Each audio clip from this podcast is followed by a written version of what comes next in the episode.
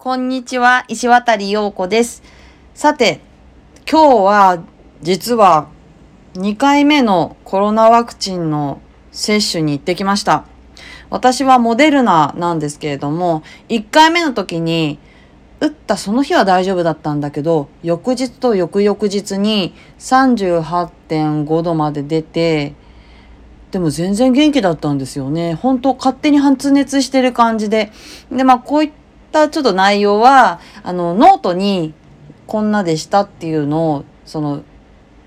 打ってから落ち着くまでのことを書いてるので、もしよかったら読んでみてください。リンク貼っときます。で、今日のお話なんですけど、あの、言葉の語尾って大事だよなっていうのをすごい思ったことがあって、ちょっとそれについて喋ろうと思いました。ちょっともしかしたら私の足元で愛犬クレオタンがいびきをかいて寝てるので いびきが入ってしまうかもしれません。いびき聞こえるかな？あ起きちゃった。断念だった。いびき録音しようと思ったのに。まあいいやそんなことは置いといて言葉の語尾ってすごいなんだろう。相手に受け渡す一番最後のこう言葉のキャッチボールの一番最後の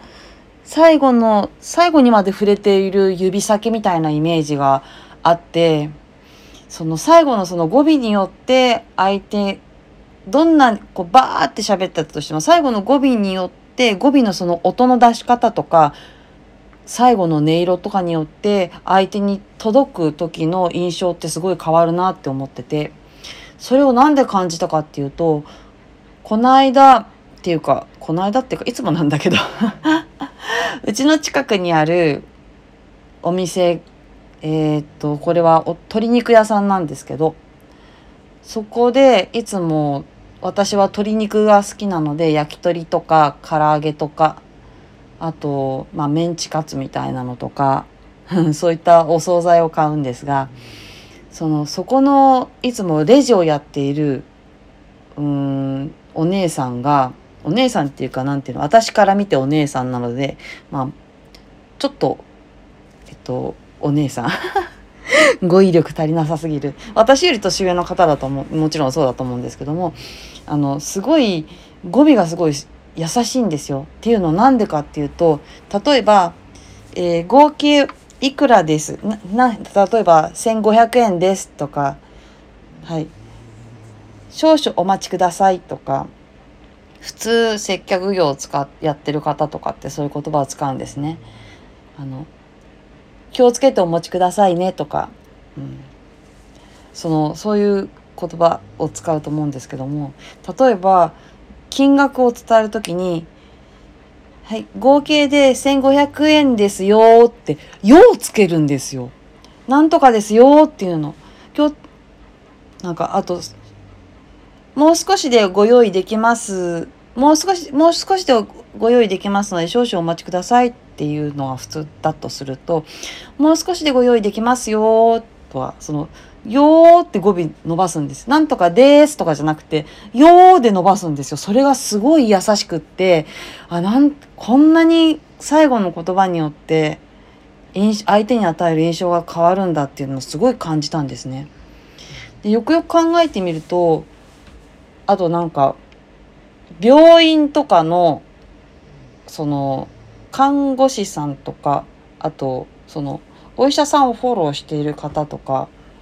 もう「よ」って使ってるような気がしてこの間そう検診に行った時にその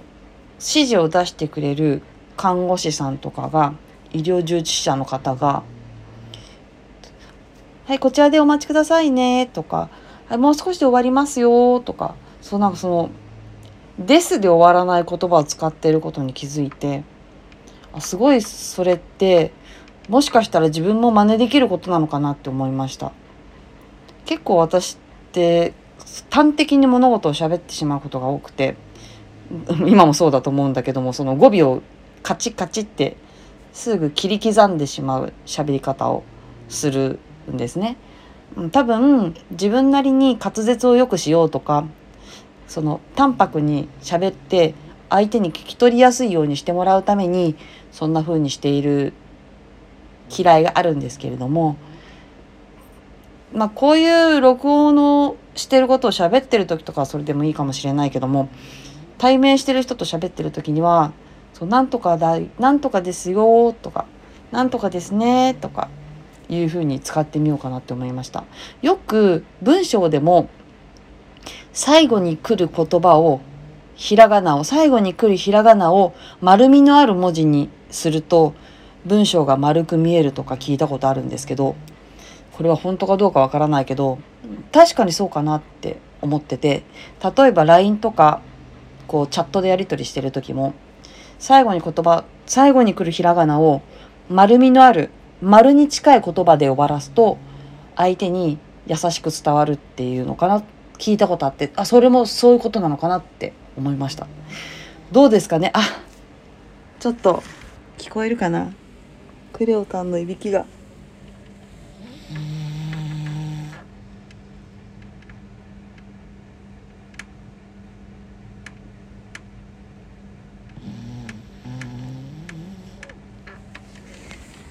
爆睡です。いつもこんな感じでいびきをかいて寝ているクレオタン。飼い犬は飼い主に似るって言いますけど私もこんないびきをかいて寝てるんでしょうか？っていうちょっと話がずれちゃったけど。いやでも本当に文章も喋り言葉もやっぱりその最後に相手に投げる最後の最後にこう触れている指先の先の先の先のところが優しいといいなって思うけどなかなかね意識しないと習慣にならないかなって思いますよね。喋ることって本当本当に気をつけてないと直せない習慣だと思うので例えば言葉言葉遣いとかもちろん滑舌は訓練とかで治る場合もあるかもしれないですけどもあの方言とかもでしょ？あと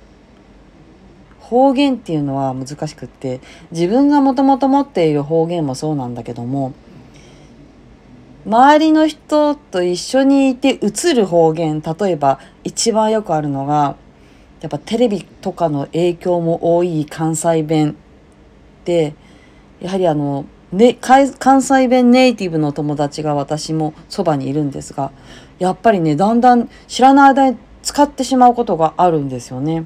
もちろんそれは関東人横須賀出身の私からするともうすっごいすっごいエセなエセなんですけどもエセ関西弁なんですけども知らない間に移って使ってしまっていることとかってそういうのをやっぱり排除したいな移って感化される言葉遣いっていうのは自分の中で排除してちゃんと意識してもともと持っている自分の喋り方で喋っていけるようにしたいなっていうふうに最近すごい思う機会があります。皆さんはどうですかね？なかなかねやっぱりこういう、えー、録音？収録して配信をしているものとかをやっているとやはり自分でも録音したものを聞き直したりするんですね。そうするとうわこんな風に喋ってるんだとかこんな口癖あるんだとかすごい感じることがあって、まあ、それをちゃんと何度も何度も聞きながら自分の耳にも慣らしていって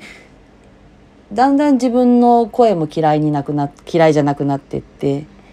そんな中から改善点を見つけてブラッシュアップをしていくのかもしれないんですけどいや本当にもしよかったらこういった配信をしてない人でも一度自分の声を録音して聞いてみると何か朗読でもいいし、うん、何でもいいけどウェブページの読み上げでもいいけど何か録音して聞いてみると意外な癖が発見されたりするかもしれないですよね。ということで今日もなんだかんだ言って10分ぐらい喋っちゃいましたね。今9分36秒。はい。ということで、明日どうなってんのかな？このモデルナワクチンの戦いは 私の体の中でどんだけ戦ってくれるんだろうかということで、石渡陽子でした。また明日。ねバイバイ。